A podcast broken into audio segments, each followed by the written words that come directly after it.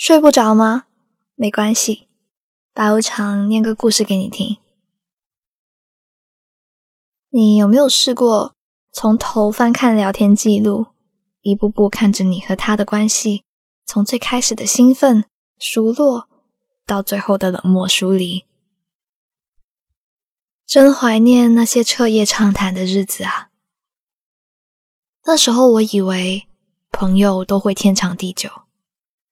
但其实，失去一个好朋友，并不比失去一份爱情伤得轻。每天有那么多人在生活里来来去去，希望我们认定了做朋友，就不要轻易放手。一起来听一下今晚的故事吧。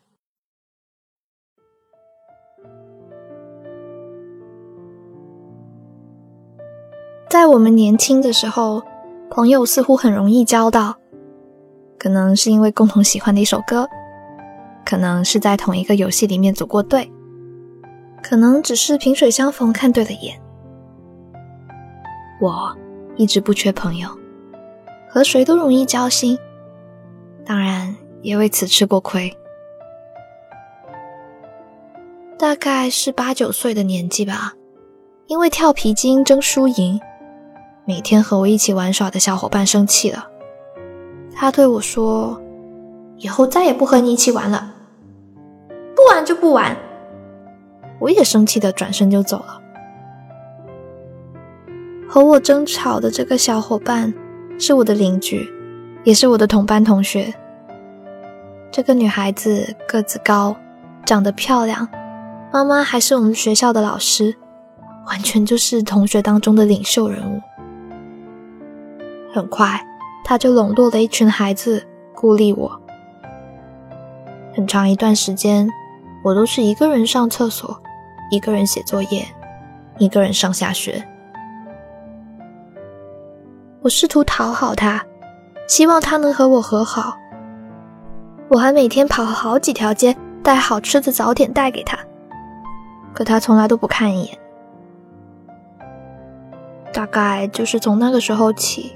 我开始明白，一个人活在世界上，没有小伙伴会特别累，吃饭没味道，看电视没意思，做了个奇怪的梦也没人可以分享。后来我有了新的朋友，与吵架的小伙伴也不再剑拔弩张，但似乎再也恢复不到以前的亲密了，甚至可以这么说。我们再也没能和好了。或许有一些关系就是这样的，不管曾经如何努力经营过，也不管曾经如何毫无保留的分享过，最初的好总是维系不到最后。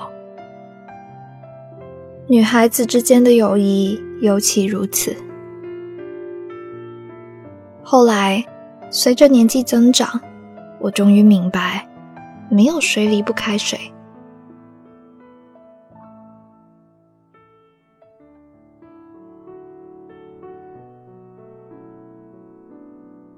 上高中的时候，坐在我前面的是一个沉默而且努力的女孩。她的家境不太好，平时都非常节俭，大冬天的身上也没有一件厚的外套。她是住校生。家在农村，每到周末，他都会借我的自行车骑车回去。二十公里的路程，来回要用掉很多时间。那年的冬天特别冷，我把我的羽绒服脱下来跟他换，但他拒绝了。直到很久以后，他才告诉我，在骑车回家的路上掉了不少眼泪。因为我一直借自行车给他，也因为我愿意把衣服换给他。后来我们都上大学了，各自开始生命里另一段旅程。我已经不记得自己借自行车给他以及和他换衣服的细节，但他在说起来的时候，似乎依然有感动。那时，我以为我们会成为一生最重要的朋友。因为他的真诚流露，我们相约毕业的要在同一个城市，然后每年一起出去旅行，做彼此婚礼的伴娘。如果一直单身的话，那就一起活成两个老太太。可是毕业后，他留在了他的城市，嫁作人妻，而我开始追逐自己的理想，并没有和他同行。我没有深究过为什么，他有他需要陪伴的人，我也有自己要做的事情。年轻的我们都没有特别失落过。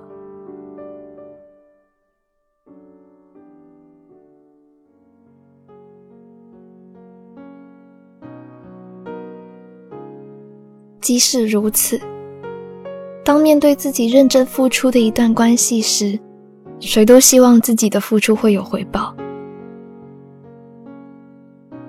刚毕业那年，我在一家公司实习，和一个同期进公司的女孩相见恨晚，很快就推心置腹，恨不得立刻成为对方生命中最重要的那个人。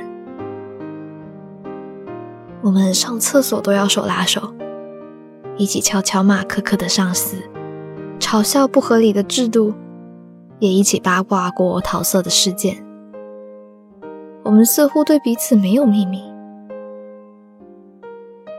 然而三个月之后，面对只有一个人能留下来的尴尬时，他对我说：“我真的很需要这份工作，你一定能找到更好的。”他的话让我明白，他并不会为了我这个朋友放弃工作。我的的确确失落过一段时间，谁都会希望付出过的感情能得到回报，而当这个回报并不如你预期时，难免会心理失衡。所以，离开这家公司之后，我在职场中。再没有如此毫无保留的对待过一个人了。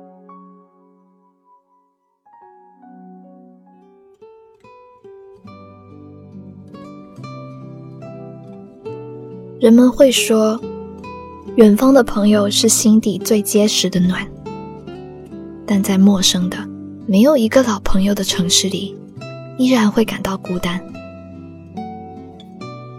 虽然独自走过的路会慢慢熟悉。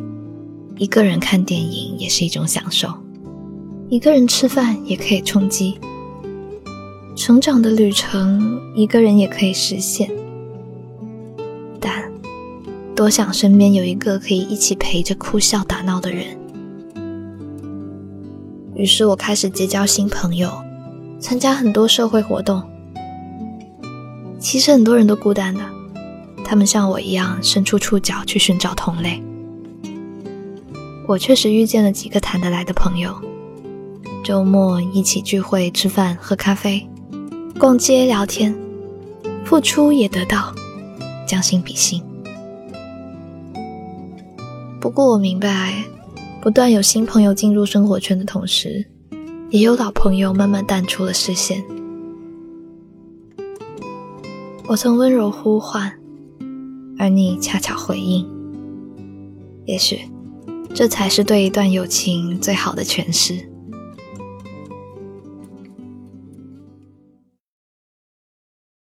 今晚的故事念完啦。来年陌生的是昨日最亲的某某。你有经历过失去一个好朋友的遗憾吗？在评论区告诉我你的故事吧。那如果喜欢这个故事的话，记得为我的节目点个赞哦。想听白无常小剧场，记得去公众号 Storybook 二零一二。我是白无常，依旧在 Storybook 睡不着电台等你。晚安。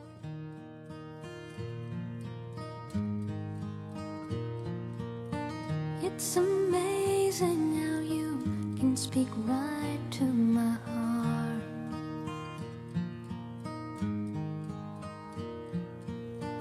Without saying a word, you can light up the dark.